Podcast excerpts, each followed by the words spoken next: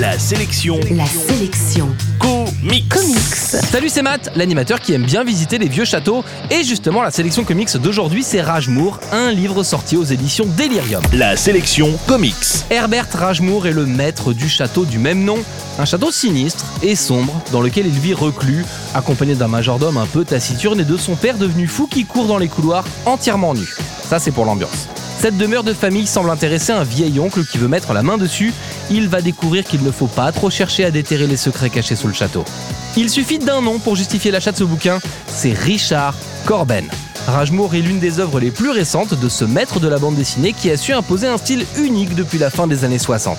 Aujourd'hui, Corben est un vieux monsieur, mais il sait encore manier le crayon, comme il le prouve avec le très gothique Ragemour, une BD à l'ambiance de film d'horreur, le côté gore en moins, une BD dans laquelle les ombres des couloirs laissent imaginer tout un tas de trucs horribles dissimulés un peu partout. En fait, ce livre joue avec la perception des lecteurs de manière fantastique.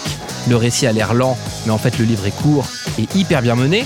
On retrouve des sensations de films fantastiques page après page, mais surtout on prend une leçon de dessin, la gestion des ombres, des détails, des volumes font la réputation de Richard Corben depuis des dizaines d'années. Ici, il est venu rappeler qui est le taulier. L'info en plus, c'est que Corben est passé à ça, non mais je dis bien à ça, d'un prix lors de la dernière édition du Festival international de la BD à Angoulême. C'est d'ailleurs incompréhensible qu'il n'ait pas fini dans le trio de tête, mais passons.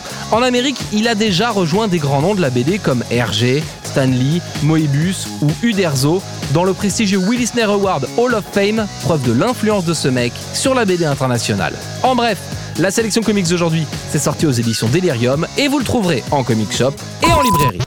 La sélection comics. Retrouvez toutes les chroniques, les infos et les vidéos sur laselectioncomics.com.